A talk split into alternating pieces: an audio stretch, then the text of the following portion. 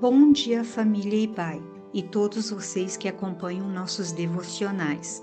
Aqui é a Marcialine e este é o devocional diário da Igreja Batista Avenida dos Estados, em Curitiba, Paraná. Hoje é quarta-feira, dia 19 de maio de 2021. O texto bíblico de nossa meditação hoje está em Mateus 15, 28.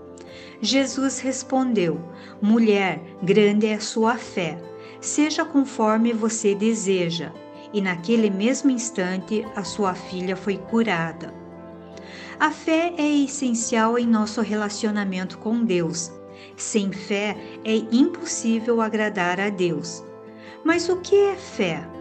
Para algumas pessoas, a fé é uma crença qualquer para outros, é um sentimento de otimismo ou ainda uma expectativa boa quanto ao futuro. Biblicamente falando, a fé cristã não se define por nenhuma dessas ideias. A fé que agrada a Deus é uma atitude de plena confiança em Deus e em seu caráter. No texto lido, Jesus elogia uma mulher por causa da fé que demonstra. A expressão de elogio de Jesus, grande é a tua fé, é única nos evangelhos. E há dois detalhes muito interessantes nesta história.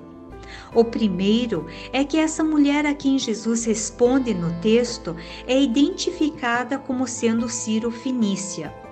Isto significava que ela era uma estrangeira, não pertencia ao povo de Israel.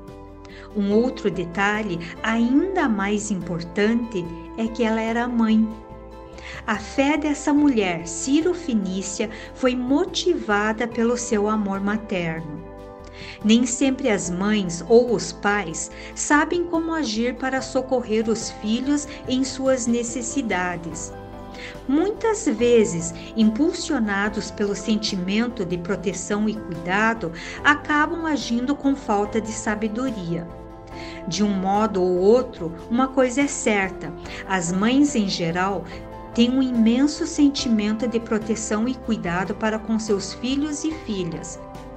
No caso desta mulher Ciro Finícia, ela direcionou todo esse sentimento para sua fé.